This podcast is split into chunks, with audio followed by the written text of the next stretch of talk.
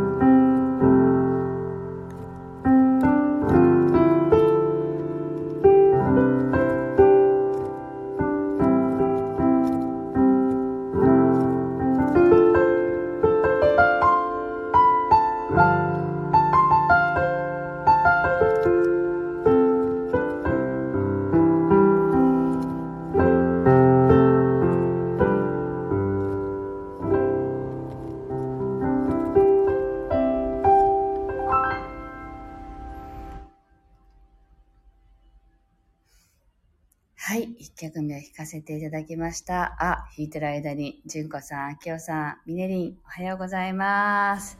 皆さん、なんか嬉しいですね。こんな感じで入ってきてくれるとありがとうございます。今日はね、ドネーション制について話をしようと思っているんですけど、あの、ドネーション制って聞いたことある方いらっしゃいますか？例えば、私がピアノを弾きました。あ、投げ銭制ですよね、要は。投げ銭。あの、これぐらい払いたいなって思った金額を払うっていう。なんかそれをね、ちょっとかっこよく言ったのがきっとドネーション制なんだと思うんですけど、まあ、そもそもは寄付って意味ですよね、ドネーションは。で、そのセラピストがその自分の提供したサービスに対していくらとは決めずに、その、まあ、セラピストじゃなくてもいいですよね。みんな同じだけど条件的には、あの、その商品を値段をつけずにあなたが思う価格で払ってくださいっていうふうに提供するのがドネーション制だと言われています。で、これをね、あの、やってきた友達がいてね、あるイベントで、もうこのイベントは全てもうドネーション制にしますって言って、やってきた時に何が起こったかっていうと、例えば自分の中ではこのサービスは例えば2000円とか3000円ぐらいの価値があると思っている。なのに、1000円ぐらいしか払ってくれないお客さんがいるとかね。で、あとはもっと高い5000円ぐらい払ってくれるお客さんがいるとかね。同じサービスに対して。で、そこで自分の中で葛藤が起きるわけですよ。ああ、このサービス、普通は3000円で出してんだけど、この人1000円しか払わなかったんだとかね。で、もしくは、隣にいるセラピスト が自分よりも多くもらってる。同じお客さんから多くもらってる人がいる。みたいな、そういう判断が出てきて、もうすごい心がかき乱されたっていう話をお友達から聞いたことがあるんですよね。で、なんか、それを聞いたときに、その自分の中でもう来てくれるだけでいいんですとか、なんかその、いくらを支払われても OK なんだっていうあの自分ができていないとあこんな風にこう起きた事象に対してすごく揺さぶられるんだなっていうのをあの話したんですよね。であ私はまだドネーションには向かないなって その時思いましたよね。あのきっと私はこんだけ欲しいっていうやっぱり自分の中のエゴとか自我とかがまだあるので多分自分がこの出したエネルギーと等価交換をしたいっていう意識はやっぱりまだ強いので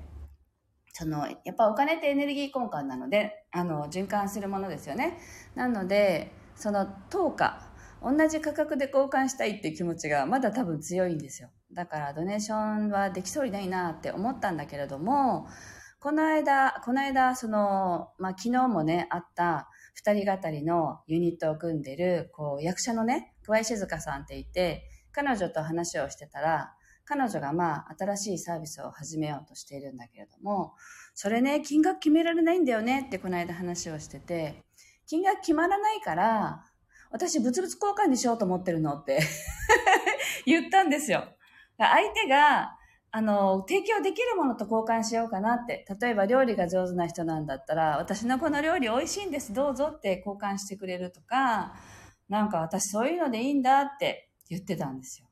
で、それってすごくドネーションとね、まあ投げ銭だよね、と、なんか同じ感覚だなって思って、だから相手が交換してくれるっていうものと交換すれば、それで十分だわっていう言い方してたから、なんかあなたってドネーションの準備ができた人なのねっていう話をしたんですよね。私は多分こんだけ欲しいって思うけどしずちゃんはあのいくらでもいいのよってあなたが出せるもので交換してっていうそういう立ち位置ってまだ私には難しいことなんだっていう話をしていたら彼女がね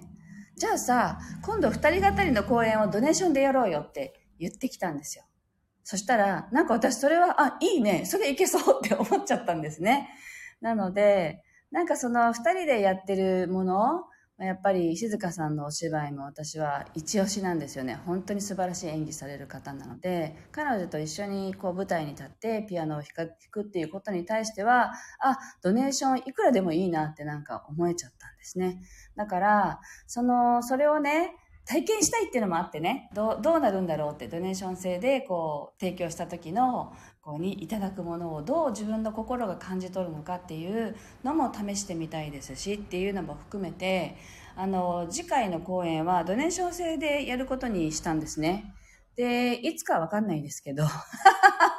あの、4月に公演終わったばっかりなので、多分すぐではないですけど、あの、秋頃とかね、半年ぐらい経った頃にでも、もう一回ちょっと企画しようねって話はあって、で、その時はドネーション制でやってみようと思っています。だからなんかそういう意味ではすごく楽しみだなっても思ってるし、で、もう一つは、あの、また別のお友達はね、ドネーション制でセッションをやってみたっていう時に、あのー、面白いんだけど、これ、これ以下は払わないでくださいっていうね、あの、その下、下の加減っていうのを決めてやったって言ってたんですよ。2000円以下は払わないでくださいっていう。2000円スタートでお願いしますみたいなドネーション制をやってみたっていう話をしてる友達もいたんですけど、なんか、それも面白いですよね。あの、制限はあるけれども、これ以下にはならないっていう、だから、まあ自分の中で折り合いがつく金額をまず下に、一番下に置いてやるっていうのも悪くないのかなって思うけれども、まあ、ゆくゆくはね、物々交換の時代になるよって言われてるじゃないですか。だからそれの足がかりとしてそれをなんか体験してみるのは楽しそうだなって思っていてちょっとやってみようかなと思っているというお話をねシェアしていただきまシェアさせていただきましたなのでなんかねあやってみようかなって思う方はぜひあのちょっとやって心のね 心の動き加減をちょっと見てみるのは面白いかもって思いますはい。では今日の2曲目を弾いていきたいと思います。今日はとても天気も良くて気持ちもいいので、これにね、こう、浸かるイメージで弾いていきたいと思います。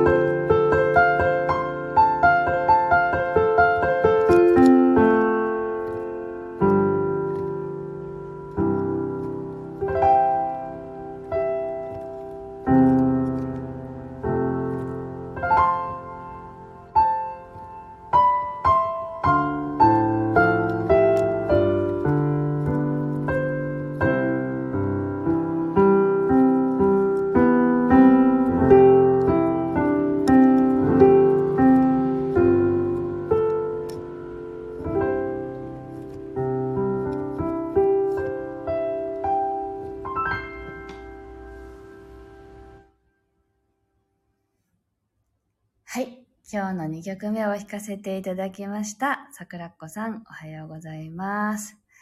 はい。というわけで、今日はドネーション制について、うまく喋れるかなーってちょっとね、あの、思いながらでしたけど、ベラベラ喋れました。あの、なんかでも面白いですよね。あの、投げ銭って言った方が分かりやすいなって今思ったんですけど、喋りながら。なんか、なんとなくかっこよくされてますよね。っていう感じですけど、なんか、それがね、楽しめてできるような、あの、感じになると、また世界が少しずつ変わっていくのかな、なんて思った朝でした。はい。というわけで、今日はここまでです。えー、っと、今日も聞いてくださってありがとうございました。そして、あの、一つ告知ですけど、えっと、6月、5月、5月。来週26日、5月26日木曜日は私のサロンで小さな小さなイベントを開催します。で、聞いてくださってるミデリンも参加します。あ出展者として参加します。東洋先生術のね、ミニ鑑定をご予約してくださった方には、